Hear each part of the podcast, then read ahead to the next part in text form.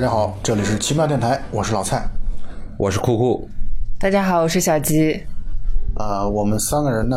今天在这里啊，想要录一部其实算是最近的比较热门的一个电影。对，呃，李沧东导演的《燃烧》啊、这个《燃烧》呢，今年在戛纳电影节上，等于是创造了戛纳电影节有史以来的场刊最高分。对场刊满分是四点零分。对啊，结果《燃烧》呢，往年最高分是托尼·厄德曼的三点七，嗯，然后今年的《燃烧》破了这个记录，三点八分。嗯，没错，然后我们等于就在资源火热出炉之后的一周啊，我们都把这个电影都看了一遍。对，现在网上已经有了高清的幺零八零 P 版本，大家可以下来看一下。然后我们今天聊完节目之后，我们也会提供这样的资源啊，大家如果需要的话，我们也可以就是加入我们的微信群，然后我们来分享这样的一个资源给大家。嗯，没错。虽然这部电影呃破了有史以来的这个场刊最高分啊，但是很可惜，这部电影最后并没有拿奖。对，没有拿到金棕榈。那那我提个问题啊，就是这个得分和得奖之间的关系是什么呢？呃，得分其实应该是媒体评的分，对，应该是而且首次放映之后，媒体跟相关的记者去去打的一个分数，而且它它应该最多也就是起一个参考作用，因为它这个最终戛纳电影节它其实就是几个评委最后去来决定是哪部电影来获奖。所以呢，就有包括之前跟沙丹老师在聊的时候，他也提到了，有很多就是戛纳的宠儿，比如说达内兄弟、啊，比如说包括西兰、啊，包括去年是是拍大象的那个格斯范桑特啊，他的他是戛纳的宠儿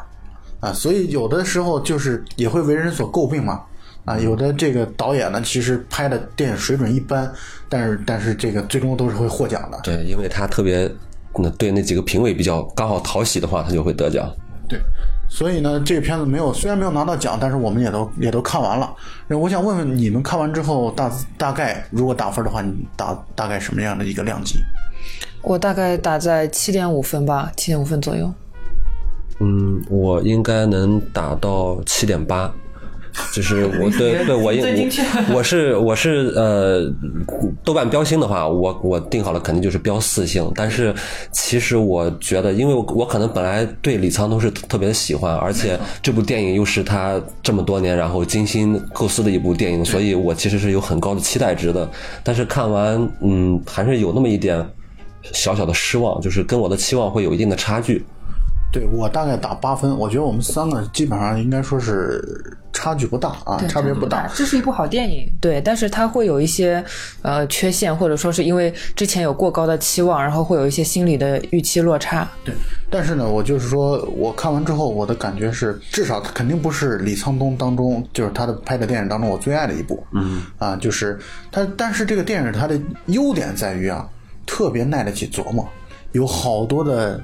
这一一贯的李沧东对细节的这样的一个追求，是。然后他包括这个片子可能跟他以往的片子都不太一样的地方，地地方就在于因为它有一个悬疑的因素在里面，而且他拍的悬疑拍的特别好。嗯，我觉得他拍悬疑的这个状态拍的非常非常的好，那种类型片的那种悬疑的那种套路。没错。呃，就是他带有一种诗意的叙事的悬疑，对啊，这这是我觉得他包括他很多对于美的追求，对美学方面的这个追求，这个画面啊，包括呃，酷酷我们在录节目之前，我们也讨论了他的两组长镜头，给我们留下了比较深刻的印象啊，没错。那么我们呃，先把这个剧情简单的来捋一遍啊，呃，这部电影的剧情其实实在没有什么好讲的，这个。电影呢是从村上春树的《烧仓房》这部短篇小说当中来的。是的。如果没记错的话，《烧仓房》这个这部短篇小说好像是八二年的作品，就很早以前的了。不早。对，而且我读完这个小说之后，我觉得，呃，我还专门把那个小说读了。这个很容易读，很短，大概读这个小说也就十分钟也就读完了。大概我觉得可能也就几千一万字的样子吧，大概一一万多字的感觉。有人评价说，一般来讲，小说改编的电影。很难有超过原作的原著的，对。但是这部电影做到了啊，我同意这个观点。就是我觉得村上春树那本呃那部就是烧仓房的这这部小说啊，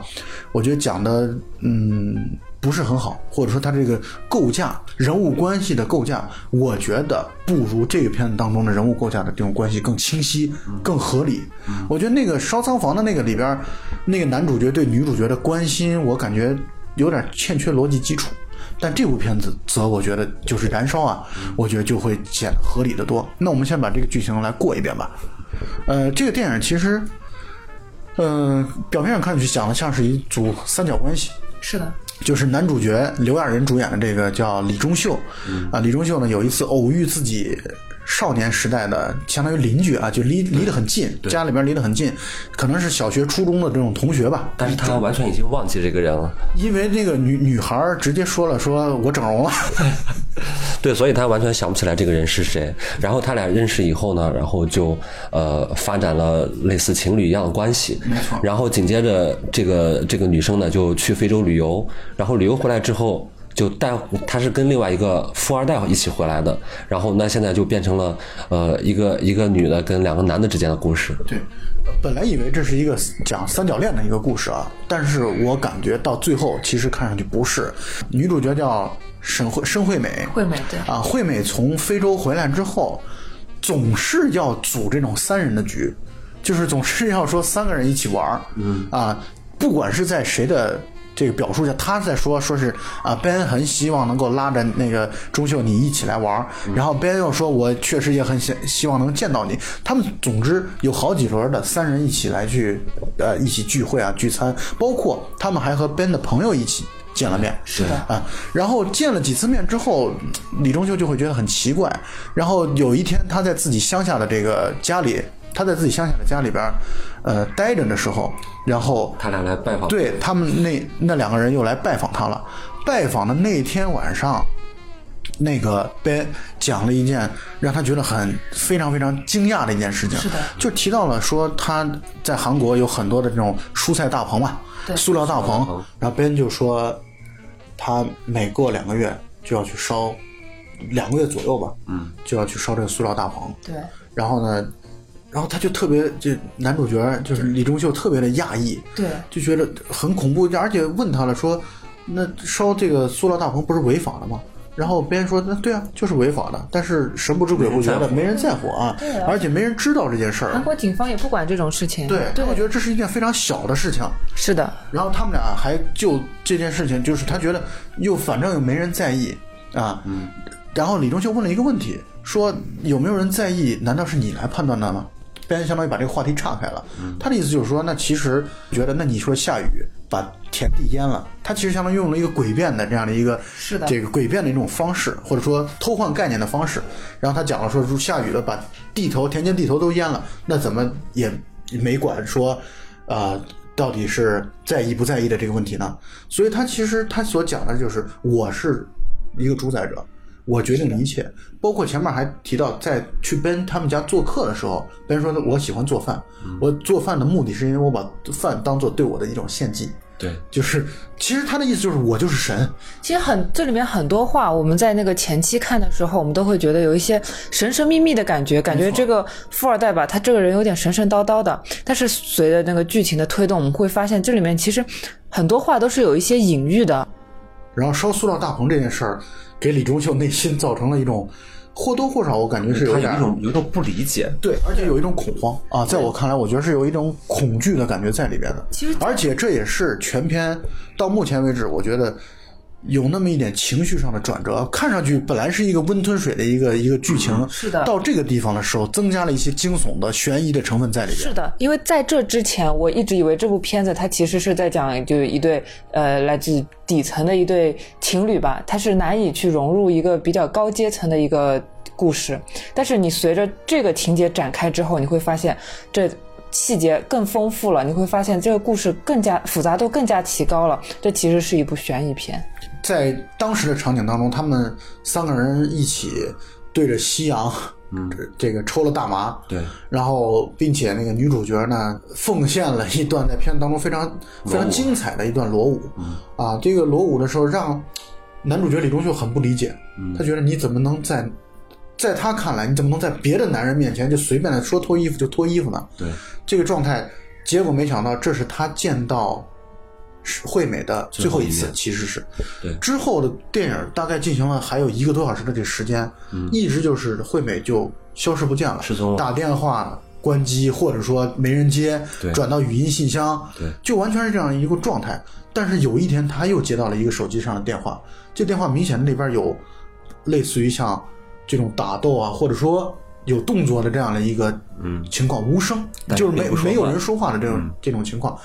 然后他就很慌，并且自从 Ben 跟他说了会烧这个塑料大棚之后，并且他还询问了 Ben 烧的是他附近的附近的附近的，他就开始去标注他们家身，就是他周围的这些塑料大棚有哪些。他每天相当于去巡逻一样，对他去看看这些塑料大棚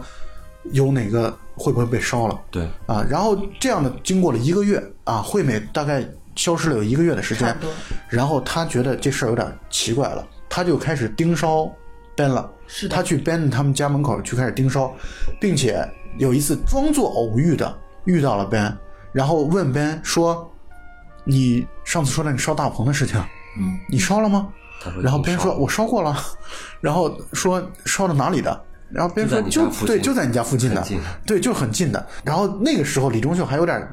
还有点得意，他意思是说，你看我这其实我家附近我全都看过了，是。没有被烧了的。是。然后别人说了非常看似有哲理的一段话啊，他就讲说，那那是因为你忽视了，离你对离你太近了。所以你忽视了。其实我觉得这段话就已经揭示了，所谓的烧大棚就是在杀人，对，就是惠美的失踪跟 Ben 的所作所为是很有关系的，并且在偶遇 Ben 的那一场戏当中，又有一个长相很漂亮但打扮很土气的一个女孩，又去上了他的保时捷。对，其实看起来就是奔着下一个猎物。没错，是的，所以其实很多观众会有疑惑，就是说女主角到底到哪儿去了？她是不是真的死掉了？是不是真的被那个富二代 Ben 杀掉了？其实我觉得这里的答案是非常明显的，呃，因为影片当中给了很多的暗示，比如说她在那个卫生间当中有一个抽屉里面放了很多风格各异，而且很明显价格也是各异的首饰。一看都是女孩用的，而且呢，确实感觉大部分应该是廉价品。啊，因为他所让消失的这些女性啊，都是基本上都是这种嗯缺乏关爱的，是的，经济上缺钱的。啊，就是呃，包括那个惠美她自己也说，她这个朋友是一个是是一个相当于是卡奴嘛，是的，啊，然后就是完全就是到有的时候躲账的时候，躲信用卡的账的时候，就会消失几天，所以人们也都不会再会觉得习以为常。然后这个故事剧情继续走的就是，李忠秀会越来越渴望找到惠美失踪的这样一个下落。对，这个地方又要说一个细节，就是一开始惠美其实对他是很有感情的。惠美说自己家里边养了一只猫，在自己去非洲的时候，希望钟秀来去帮他来照看这个猫。但是这个猫在片子的前大半部分从来没有出现过，而且再加上是他本来是表演哑剧的这样的一个情况，会让我们觉得这东西可能是虚构出来的，这只猫是虚构出来的，根本就不存在这回事儿。对，但是但是影片当中其实是有提到的，因为呃，钟秀在去喂猫的时候，屎，对它那个有猫屎，而且它的猫粮在不停的减少，可见这只猫确实是存在的。就是从来没有在镜头当中出现过。结果后来出现是在他下一次去去 Ben 的家里边的时候，然后那只猫出现了。对，而且那只猫但是那只猫其实并没有直接说就是那一只猫对没有，只是只是钟秀在试着叫那只猫的名字的时候，发现那只猫就过来了，然后是通过这种方式告诉观众说这个猫就是惠美家的那只猫。对，那只猫的名字叫锅炉嘛。锅炉然后，并且锅一 Ben Ben 其实根本就不知道这回这件事儿。对，Ben 以为这个是没名字的猫，包括 Ben 后来的女朋友，我们可以理解为又是下一个猎物，是的，把这个猫叫蝴蝶。对，是的他重新起了一个对名字，。起了一个名字叫蝴蝶。所以呢，这个他通过这一系列事情，我觉得钟秀他觉得这这件事情就是 Ben 之所为。是的，所以有一天，他把 Ben 约出来，约到了一个非常荒凉的田间地头，一下车就给了 Ben 几刀对，啊，把 Ben 相当于捅死呃差不多了，然后把他塞回到自己的保时捷车里车里烧掉然后烧掉了。啊，我觉得这个整个故事主线就是这样的，但是这个片子当中值得玩味的地方太多了值得提问的地方特别特别多。我觉得我们也去把朋友们可能会集中去讨论的一些问题，我觉得我们也在此做一些讨论吧。啊，发表一些我们各各自的观点。对于呃，我们刚才提到的这个，到底这个女主有没有被笨杀掉，然后包括到底有没有那只猫，其实我们从正常的这个观众观影的角度来讲，其实电影里面是有足够的线索告诉我们，这个东西绝对。呃，惠美就是被本来杀掉的，但是我觉得还有另外一个层面的解读，是因为本身这个故事的这个男主角这个钟秀，他本身是一个作家。如果你在这个层面上的话，我觉得是也是可以做另外一种解读，但是我觉得这个不是正常的一种解读方式，因为他自己本身是在创作，那然后他在创作的过程中的话，他是有一些东西是现实的，然后有另外一些东西有可能是他对他自己他自己想象他创作的一种一种。素材，但是我是觉得这个片子当中相对来说啊，你也可以理解他们是一种开放式的对表达状态。但是我觉得至少像刚才小吉提的那个问题，我觉得应该我们三个是其实对从我来看的话，其实我也是更倾向于第一种，只不过是因为就多一种可能性。对这种文学作品这种东西嘛，就是有一千个观众就有一千个哈姆雷特啊。那天我还听到这样的一个说法，就是一千个人心中有一千个哈利波特。呃，我们拉回来这个这个电影本身啊，呃，第二个问题就是这个片子就是观众们经常会提出的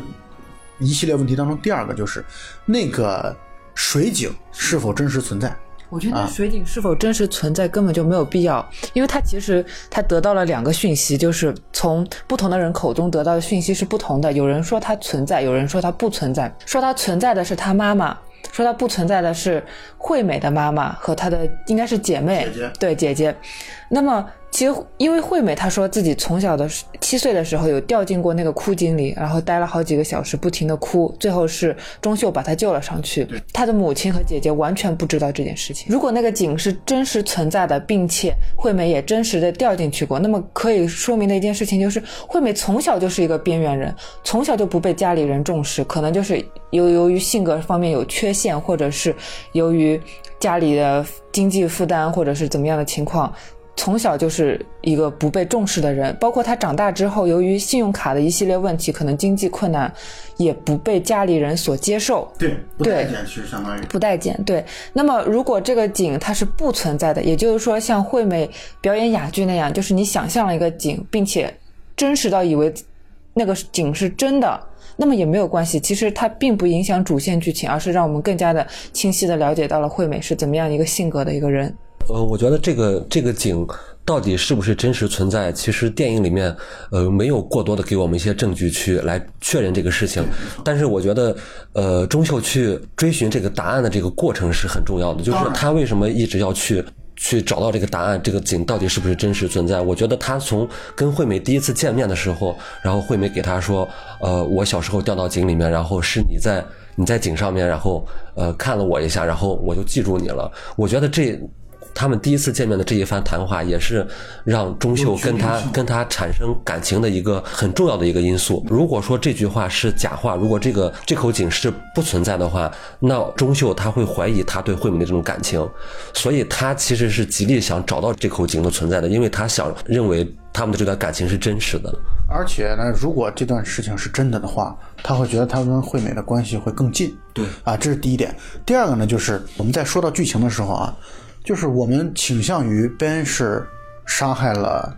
这惠美，并且 Ben 不止杀害了这一个女人。是的，就像他所说的，我们可以理解为这种烧仓房也罢，或者说烧塑料大棚也罢，美说的这件事儿就是指杀掉一个人。对，应该其实就是两个月的时间左两个月左右的时间就要杀掉一个猎物。这其实是富人阶层心理不够健康的。发展不够全面、不够完善的这些人，有的时候就会有一些由于物质生活的极大丰富和满足所带来精神上的极度的空虚。是的，这种空虚是需要通过这种杀人来去弥补的。在历史当中，很多的连环杀人犯啊，有一些是经济条件非常好的，而且甚至中产阶级，他需要通过这种方式来去寻求存在感。所以呢，我想说的是什么呢？他为什么选择像惠美这样的人去下手？就是因为惠美从外界的眼光来看来，没有人关心的，对，没有人是没有人关注，没有人在乎的。就是你消失了，跟你存在于这个世界上，对这个社会本身没有太大的影响。即便你消失了，一般人也不会注意到它。对，就像那个塑料大棚一样。是的。他其实，在影片当中，他有揭示，他就说烧仓烧仓房。既然我们认为仓房就是指代着这些姑娘们，那么其实他对于仓房的那些描述，也是在描述那些姑娘们，就是没有人在意，警方也不会管，烧呃烧掉他们之后，对那个社会没有什么多大的影响。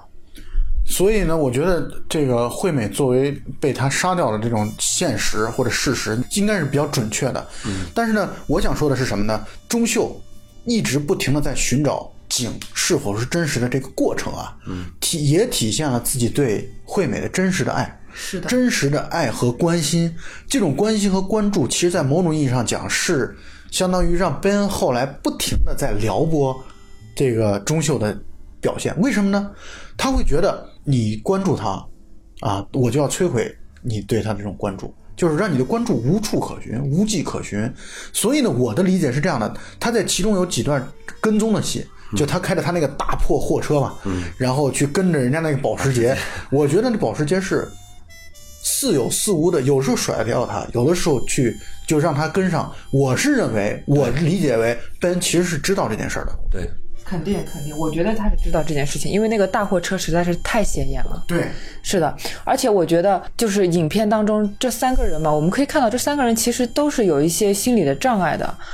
然后把他们组合到了一起之后，产生了一些三角方面的关系，最后。那个钟秀杀掉 Ben 也是非常的顺理成章的一件事情。其实这三个人的关系，电影里面呃主角就这三个吧。从这三个人的关系来看的话，这个惠美在电影大概到一半的时候就不再存在了。其实惠美这个人物看起来更像是，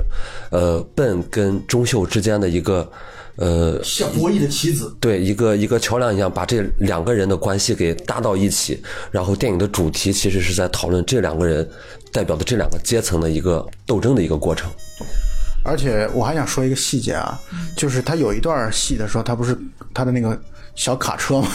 小卡车跟上了他的保时捷，然后到了一个荒郊野外，然后他不是爬上一个小山坡，那个湖，对，那个湖很有可能就是。藏尸的地方，或者说就是毁尸灭迹的地方，就是那个奔跑到那个湖的那个位置，湖面很平静，很有可能就是那种杀人凶手又来到自己犯案的现场的这样的一个证明。我在看到一些人的评论是这么说的。这，其实那个奔在有些地方，就像你刚才说，钟秀在开着他的小货车去跟踪。这个保时捷的时候，按说你个小货车怎么可能能追上这个保时捷？如果说笨真的不想让你跟踪的话，那你是完全没有办法跟踪的。对，所以就是老蔡刚才说的，其实笨就是有意无意的让他来发现这个事情。这而且这是跟踪的过程是这样。其实，在他俩谈话的过程中，其实笨也是在有意无意的透露给钟秀这件事情，就是说，因为他觉得，如果说我是如果我想隐藏这件事情的话，那我是完全有一万种方法。去隐藏，不让你发现任何蛛丝马迹。但是笨他在说他，呃，烧仓房的这件事情，其实就是在有意无意的去提醒钟秀，说我其实是做了一些事情的。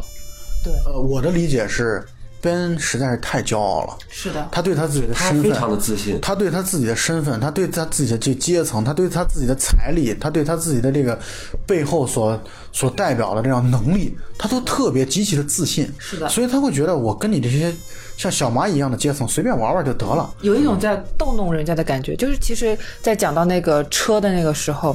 呃，钟秀有一次驾着他的大货车在路上追逐那个保时捷的时候，你可以看到保时捷一加速。就是完全完全直接对，直接就在那个车流当中就消失掉了。但是这种情况下，他还能够被那个钟秀捉到影子，这就是他故意放的线索。而且这里边还有还有细节，两个细节啊，一个就是他在一开始，呃，他和他的那些朋友，他那些朋友其实代表了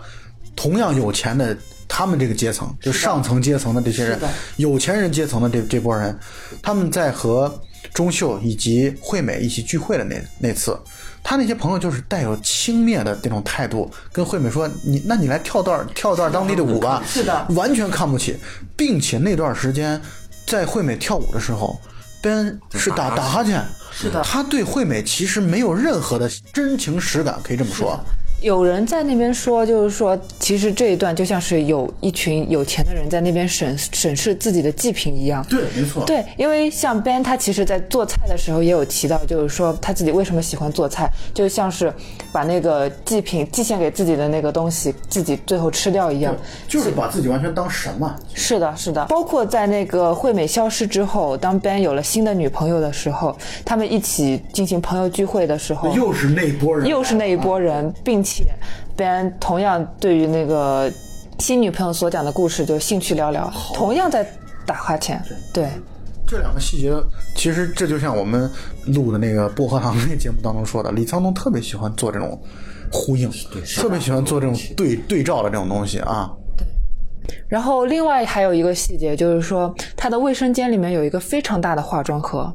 非常大的化妆盒，我们只见他使用过一次，就是他给那个呃新来的女朋友化妆的时候。我想问一个问题啊，那个后来他化妆那个女孩，我感觉不是上他保时捷车的第二个女孩，我感觉那是第三个了，我是这么觉得的。呃，你别问我，我对我也没注意。对，我觉得，呃，但不管是怎么样吧，总之，我觉得就是他的猎物之一。对，他相当于在给我的感觉就是，他化妆那段戏，他想说明什么呢？他准备把这个女孩要是干掉了。这很明显，因为那个女孩她的表情、她的动作表现出来的是一种非常不习惯、不自然的一种状态，说明这是第一次为她化妆。受宠若惊，是的，所以那个细节，你现在细想起来毛骨悚然。是的就相当于他仪式感，他把自己对他把自己的这种就是杀人那种仪式感要做出来，他要让自己的猎物在死亡之前被自己好好的打扮一番。对他本身笨这个人，你看他家里面都是整整齐齐的，一尘不染。包含我呃，我们在看那个惠美消失之后，钟秀去了惠美的房间，然后惠美已经消失了，但是他的房间是非常整洁。而且他里边说了一句话，说这个惠美这个人本身就是不喜欢收拾的一个人。是的，对，我们也能看出来，从刚开始他们第一钟秀跟惠美第一次在房间做爱的时候，都能看到他房子里面非常的乱。他这个人本身不拘小节，是的，对，对，所以这也是另外一一方面，就是证明了其实这件事情就是笨干的。而且猫粮盒也收起来了，这也是一个细节吧？我觉得。对，所以你现在要是，尤其在我们现在聊聊的过程当中啊，就能够回想起更多的大量的对。这个电影真的是很可怕，就是它不是像你表面的那么的平静，这个表面当中其实真正的没有什么激烈的戏，除了最后一场，最后一场。杀人和烧车之外，没有什么激烈的戏。可是你现在想想，这种内心的冲突和激烈是多么的强烈。嗯，电影当中还不断的出现，他在家里边的时候，电话铃声不停的响。是啊，这个其实好多观众也在问，就是那这种铃声响了之后，接起来又没有人说话，这是谁打的电话呢？就是我们想问问二位的意见，你们觉得这个事情是可能性是最大的是什么情况？因为影片当中出现的人物角色不是特别的多，所以能够打电话的人其实也就三个，一个是 Ben，一个是惠美，还有一个就是他的妈妈。我更加倾向于是他的妈妈。而且最后一个电话应该是，就是电话里面有有讲话的，就是呃钟秀的妈妈嘛。然后在电话里面约好了，然后他们他们来见面，然后结果见面的时候，他妈妈就跟他说要还钱，欠了钱，然后要五百万，然后就是这样一件事情。所以从这点来看的话，应该是他妈妈打的。这里边有一个背景，就是他妈妈等于离开他十几年了。对啊，他妈是因为他爸有这种情绪愤怒控制障碍，是的，所以呢，就是呃，因为对他爸爸的这种不满啊，就是对他妈妈离家出对离家出走了，然后就十几年当中杳无音信。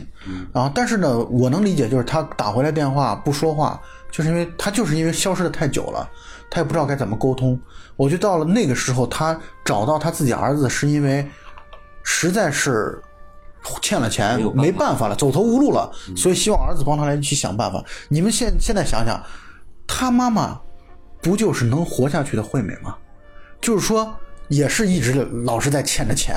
总是经济上存在困难和障碍。就像他那个惠美的朋友说的那卡奴啊，就是总是需要躲债的时候要消失一段或者怎么样。所以呢，这其实代表了一种在消费主义的裹挟之下，很多人迷失了。很多人没办法了，包括现在我们身边有很多人深陷这种校园贷、裸贷这种状况，就这我觉得在韩国这个这部电影当中都得到了非常集中的一种体现。嗯对，这里还有一点就是，呃，他妈妈虽然嗯跟他这么多年没见，但是十几年之后再见面的时候，我觉得他并没有表现出来那种呃十多年没见那种那种很复杂的一种感情。包括激动或者愧疚。所以从这一点再我们再多想一下的话，我们就会觉得人与人之间的这种冷漠是是多么的可怕。我这个他妈妈在出走之前，那个钟秀呃也交代过他的身世嘛，就是他妈妈出走之后，然后他爸爸把让钟秀把他妈妈所有东西都烧掉了。所以对钟秀来说，其实他内心深处应该是对。烧掉他妈妈这件事情，就是燃烧的这件事情，其实他心里面是有很深的一个一一种很复杂的感情的，但是结果跟他妈妈见面是这样的一种状态，很可悲的一种一种状态。所以在我看来，我觉得钟秀和惠美，无论从阶层上到这种家庭关系上，我觉得是很接近的，啊，非常非常接近。他们俩都属于底层的，啊，然后也没什么工作，找不到人生目标，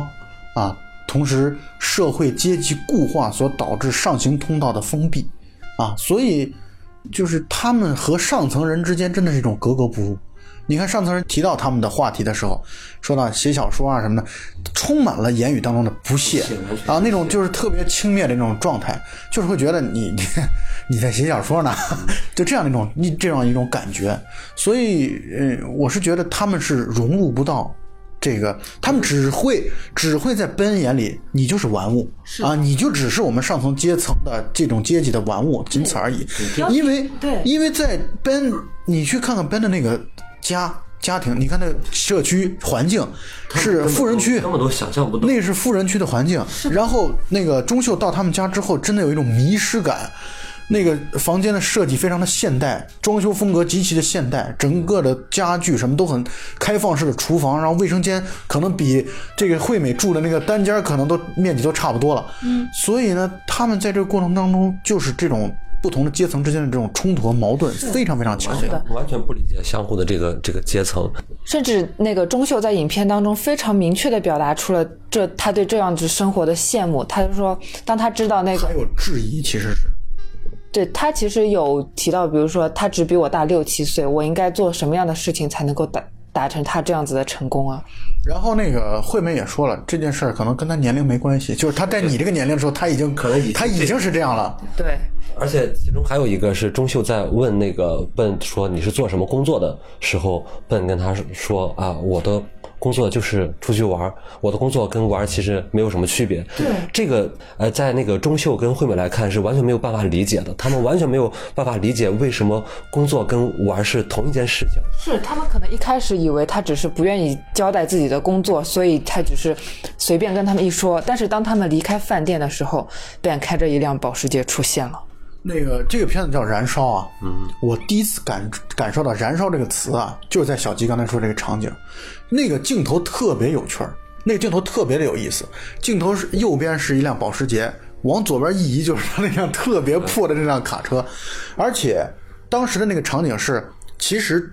惠美那个时候是希望钟秀送她回去的，对对，那那儿有一个很特别的一个眼神，感觉惠美是有一个挺渴望的眼神，然后看着钟秀，但是钟秀在这种在这种局面下面，这边是一辆保时捷，他他又是这样缺乏自信的一个人，所以他就完全放弃了自己的这种想法。是的，他迅速的就退出了战局，甚至都没有开始战局。没错，因为你看这种原生家庭的感情缺失啊，对钟秀和惠美其实带来的影响都都是挺巨大的。所以你看，钟秀他的表达是懦弱的，嗯啊，他一开始的表达其实都是非常懦弱和胆怯和内向的。他是一个非常非常内向的人，他的情绪情感不会外露的来去表达，包括一开始其实他们俩做爱也好，或者说发展出情愫也好，在某种意义上讲是在惠美的指引下一直在进行着的，是的他是被动的。是的，然后所以呢，他才会在惠美去非洲之后，帮惠美去呃照看他的所谓的那只猫的时候，在惠美的房间里啊打飞机。他把这种他的情感是非常压抑的。对，其实，在这些好几场戏里面，都透露出来钟秀的这种无能为力的感觉，就是特别特别无力。他感觉他自己做不了什么事情，而且我觉得这一点其实很大程度上面也是来源于他们在经济上面的一个一个压力，就是在电影里面提到的 little hunger。这个 little hunger，其实在我的理解看来，就是嗯，他们呃吃吃不好。穿穿不好，就是在这方面会会有一定有一定的饥饿，然后这个东西也决定了他们在处事做决定的时候会选择退缩的这种决定。因为惠美在一开始说去非洲的时候，她就是希望去看一下 little hunger 和这个 great hunger 之间的区别。是的，这个 little hunger 其实就是物质方面的缺乏。是的，那个 great hunger 指的就是精神世界方面的这种匮乏，想寻求人生的意义和价值啊。在某种意义上讲，惠美和钟秀都是 little hunger 的这样的一个代表。是的，但是 Ben。是 Great Hunger 的代表，但是他去治疗自己，或者是治愈自己饥饿的，或者满足自己这种饥饿的欲念的方法，就是通过杀人。对，而且那个影片当中，就是在中间有一段傍晚的戏的时候，他们就是抽了一些大麻。嗯，抽了大麻之后，惠美贡献了本片最浪漫的一段舞蹈，就是她在那个她把衣服脱掉，然后在夕阳的照射下，就是表演了一段舞蹈。那段场景大概是一分。钟到两分钟的样子，拍的非常非常的唯美。那是一组长镜头。其实，在呃，在他们第一次那个钟秀跟惠美吃饭的时候，惠美就给他说，她看到那种特别美的夕阳，它是从那从黄色变成红色，红色变成紫色，然后紫色变成蓝色。然后这个跟他后面那段裸舞也是相呼应的。他跳完舞以后，这个长镜头从正夕阳的方向，然后一直往右边移，然后移到蓝色的夕阳。是的。而且他也有提到，就是说他见到夕阳之后，他就希望自己能够消失，然后也确实是这个样子。他在跳完这一段舞之后，离开钟秀之后，确实也就消失了，再也没有在影片当中出现过。对，其实他消失这件事情，他说他自己想消失在这个夕阳里，我觉得也是一种无力的一种表现。就是他觉得，其实我觉得钟秀跟惠美他们心中是有自己追求的东西的，因为他们是能发现美的，对吧？钟秀首先自己他有自己的理想，他想当一个作家，他去写小说，然后呃，惠美她去非洲旅行，然后并且他们在做爱的时候看到房间里面内浴里反射的阳光，这我觉得这都是他们心里面对美的一种渴望。对。对，所以我觉得他们还是有一定理想的。那对比笨来说的话，首先在 Little Hunger 里面是没有的，它有极大的物质的满足。那他在极大物质满足情况下，他其实已经失去了所谓的理想跟发现美的一种能力。对，我还想聊一个细节啊，就是 Ben 为什么会有意无意的啊，故意的要去跟这个钟秀来去说这个，包括跟烧大棚啊等等相关的一些事情。为什么？除了他的骄傲之外，还有两方面的意思吧。一个就是他想看看惠美是不是真的是没人关心的，对啊，就是他其实想实验一下你钟秀你是真的会很快就把惠美可能就淡忘掉了，还是怎样？第二个就是他在跟这个钟秀说的有一段关于嫉妒的话，我觉得是真诚的，是的，他是真正的有那么一丝丝的，虽然不多，心底里面对，但是他是有那么一丝丝的那样的一个小小的嫉妒，确实是有的。嫉妒什么呢？嫉妒。惠美跟他讲，说钟秀对我来说是一个特别的朋友，是的，钟秀很关心我啊，钟秀是可能唯一一个关心我的人，嗯，所以他在那一刻，他有一种第一是嫉妒，第二呢就是他又想要去打破，就是你既然说他关心你，好，我倒想看看，如果你消失了之后，他会怎么样。啊，我觉得会有这样的一种故意示威的感觉，因为在他的观念当中，我怎么会嫉妒你呢？你一穷二白，什么都没有，我为什么会嫉妒你呢？他会反感这样的一种情绪，所以他要努力的摧毁对方。嗯，我觉得这也是他自信过于自信的一个表现。对他玩弄着那个那个宗秀和惠美之间的感情，他觉得啊，你们这个样子，那我就来。呃，看看你们是不是真的感情那么好？是你是不是真的那么的关心惠美？对，这里边又有一个细节，就是他在呃钟秀第二次去他们家的时候，在 Ben 的那个相当于放那个化妆，就是那个放不是化妆盒，就是那些饰品盒的当中，发现了一开始自己送自己送给惠美的那个相当于是电子表吧。嗯。然后其实这件事又再一次进一步的揭示了啊，惠美已经遇害了。这就是他每一每杀一个人，就会留下他身上的一件事物，应该是。Ben 这个人啊，就是表现出来一种有点装逼的那种，说话经常说一些神秘兮兮的啊，带有一点神秘主义的这样一些话。但他说了有一段话让我印象很深刻，就是他在讲说，就是烧仓房的那一瞬间，或者说烧大棚的那一瞬间啊，要听从从心底里的来自心底的低音嗯，这个事情我讲啊，就是在后来啊，钟秀杀死 Ben 的时候，因为他也跟钟秀说嘛，说你放松一点，你这人生不要那么严肃。但是你大家也都可以想想的，你有钱人或者说你有社会地位的人，你才能够玩乐人生。是的，我们普通人是没有资格、没有机会去这样的快意人生、特别游戏人生的状态。所以这句话其实就作为钟秀来说是很难去接受的，或者很难做到的。他就说你要倾听自己内心的那个贝斯声，就是低音的声音。后来在钟秀杀死 Ben 的时候，把他往那个车里塞的时候，嗯，背景音两声贝斯声，我专门注意到了，哦，就是我理解为这就代表了钟秀这个时候其实是做到了自己内心想做的事情。在钟秀在杀死 Ben 的那一刹那，Ben 其实是有一个拥抱，是的，拥抱那个拥抱钟秀的一个动作。你们对这个动作有什么解读呢？那个我的理解是，其实对于 Ben 来说，嗯，从可能是从出生开始。到他最后的死亡，他一直是空虚的，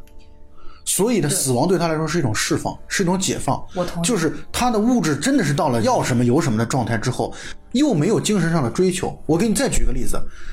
他在跟钟秀偶遇的那场戏，其实不是偶遇了，是钟秀跟踪的那场戏。他在读威廉福克纳的书。是的，是因为他的精神生活实在是太贫乏了，导致他从钟秀这儿听说哦，你是作家，你喜欢的是威廉福克纳，他可能听到一些只言片语之后，他就想要去了解这样的一种精神世界是怎样一种状态。所以在我看来，我觉得 Ben 的精神世界是完全匮乏的，所以呢，导致他最后的死亡对他来说是某种意义上讲是一种解脱，所以他的那个拥抱就像是一种。和解吧，我可以这么来理解。当然可以，当然可以。我觉得其实这也是他之所以嫉妒钟秀的一个原因，因为他其实有情感，有人关心，有人有人去理解他。是，Ben 这个人他很明显是没有任何人理解他的。Ben 其实也很孤独。对，在我看来，我觉得这三个人都是很孤独的。是的，这可能是他们三个的共同点。是的，这种孤独导致了三个人做出了完全不同的选择。你比如说，这个男主角钟秀的孤独，他是通过写作。他通过充实自己精神世界，他是通过爱别人来去实现这种精神世界的满足。那么，惠美其实也是有追求的。他去非洲，他想去探寻人生的终极的意义的这个过程，他就是在做到这一点。贝恩呢，他除了说通过杀人之外，感觉好像没有办法真正的来去刺激到自己的这样的一个阈值。所以，呃，李沧东导演在这部电影里面其实也是，呃，关注了这个东亚吧，东亚这块我一个。当代一个年轻人的一个状态，就是在一定程度上面有很大的一种迷失。没错，这个片子我在看的时候，我确实能感觉到这片子很新，不光是因为它出产的年代新，它关注的时代是非常非常新。是的，就是它这里边的所表现的这样的一些状态，是包括那个惠美的那个女朋友、女生朋友，她就说了。女生吧是很花钱的，我打扮吧你会说我乱花钱，不打扮吧你会说我邋里邋遢，对，然后我穿的暴露吧你会说这个骚货，对，穿的多吧或者穿的随意吧你又会觉得我这个不修边幅，所以他就觉得女人是需要很多钱的。那我觉得跟我们现在的现实生活当中的很多例子是非常非常贴近的，有很多女孩现在就是因为要去不断的满足，包括你看有很多人是为了整容。啊，为了去穿更好的、漂亮的衣服，然后去借各种各样的贷款，嗯，这其实这种问题，就像刚才酷酷说的，它可能是整个不可能不光是东亚，我觉得有可能是整个的资本主义这这盛行的地区啊，都会存在着这样的一种必然的现象和必然的状态。还有一句让人细思极恐的一句台词啊，嗯，就是边说：“我今天来这儿啊，就是来你的这家里边，是再来考察那个考察一下那个塑料大塑料大棚的。”但其实这件事情在我们的理解上，他就是再次来看一下惠美和钟秀之间到底感情的深厚程度是如何的，然后他才能决定自己接下来该怎么样去下手。我觉得他其实就是这样的一个意思。对，对。然后我觉得这几个演员选的也挺不错的，这个比较符合他们的。对，我觉得刘亚仁很让人喜欢啊，就是而且他我觉得演技挺好的。对，呃，因为这这三个角色里面，其实，呃，因为本身刘亚仁就是整个故事就是从那个刘亚仁的这个视角来出发的，所以给他的这个镜头也是最多的，就是他的这个演技发挥是最大的空间。而且我觉得他做到了。惠美这个人物相对来说，他出场少一些，但是我觉得这个人物形象挺好的。先不说他演技，但是我觉得这个人物形象选的挺好。对。然后这个史蒂文·元就是演 Ben 的这个角色，我最早知道他或者看到他是在那个美剧《行尸走肉》当中，啊，他在《行尸走肉》当中，他的扮演的角色很招人喜欢，但这个片子当中很不招人喜欢。但我觉得这也恰恰是他塑造成功的地方，啊，就是呃演一个相当于反角吧，啊，这个角色我觉得他表现的挺不错的，啊，就是把一个富二代的那样的一种傲慢。然后的那种状态，我觉得表现的还是，或者说虚伪的彬彬有礼的这样的一个状态，表现的我觉得还是挺好的。哎，老蔡，你不是看了这个《烧仓房》这个原著小说？然后你刚才也提到，现在呃，有些人就说，一般这个电影比原著小说做的好的其实并不多。那那你觉得这部电影有没有比这个原著小说达到一个更高的一个水准呢？就像我一开始说的，我觉得这个电影比原著小说好好多了，应该说是。虽然我没看过这个原著小说，但是我觉得是不是原著小说没有把这个这个故事上升到一个一个社会性、一个阶层的一个概念。呃，原著小说首先他们的是一种弱关系，就是他喜欢这个女孩儿啊，以这个叙述人的这个视角来说，他喜欢这个女孩儿，然后呢，并且呢，他个人是已经结婚的，并且比这个女孩大了呃八九岁吧，大概。就他们没有一个过去的基础，这是第一个。第二个呢，就是他虽然喜欢这女孩呢，但是情感没有上升到一个特别强烈的一个地步，就更像是一种暧昧，或者说他只是单纯的就喜欢这个女孩，他觉得跟这女孩在一起特别的放松。然后呢，那女孩也貌似喜欢他，不喜欢他的这样的一种状态，所以他们俩的情感联系没有那么的紧密。所以在我看来，他就更像是一个第三方的第三者的一个独立的一个叙述。他就叙述了有这么一个女孩，然后认识了一个在去北非的时候认识了一个男人，比他大了几岁这个男人，然后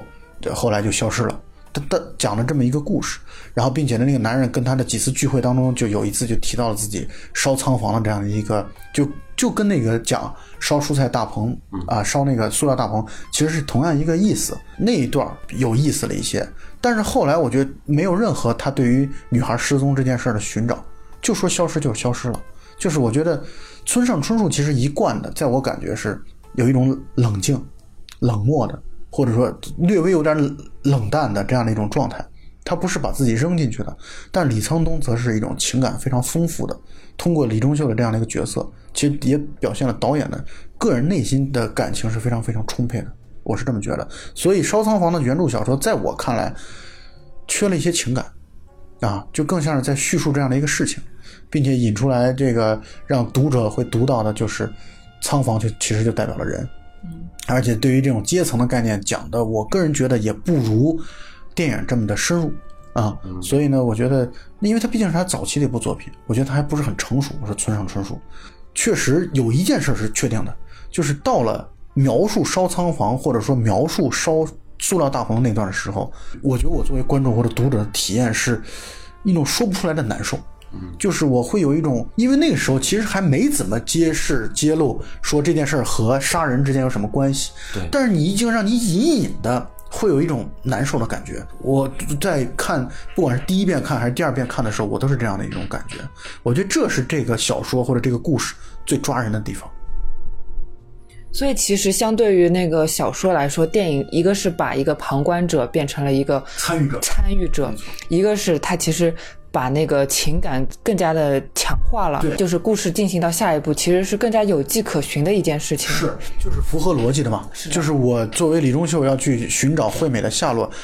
那是因为我我爱她，对啊，她有这样的一种真情实感的存在。然后李钟秀从来没有对惠美说过爱。他只对他只对 Ben 说过他是爱惠美的，并且那段是带有赌气的。他的意思就是说，你不要碰我的女人，对你不要碰我的女人，我我是认真的。他跟一个一个富的一个阶层的一次对抗。对，但是镜头一转，当惠美从那个房间里面出来之后，然后他立马就把这个这个对话就给停止了。但是他那段时间他也跟惠美说了这么一段话，就是说，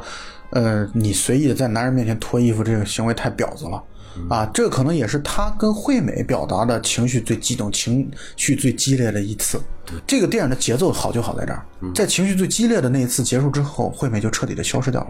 她又想要有任何的机会再去推动两人的关系或者改变、改善两人的关系，都已经没有再没有机会了。所以呢，我觉得这个电影的节奏现在细想起来，表面上看上去挺缓慢的，但是确实很好看啊。我觉得我跟你们聊完之后，我感觉对他打的分数可能还能再稍微往上往上走一点。对。这部电影，呃，确实我是觉得跟李沧东之前几部电影气质非常非常不一样。就这部电影，从它的这个色调，然后这个配乐来看，就是感觉有一种谜一样的气质。片子当中说了这么一句话：别人问他你为什么要当作家，以及你决定好要写什么样的小说了吗？钟秀说了一句话让我印象非常深刻，他说：“世界像谜团。”啊，这个我觉得非常应景。就是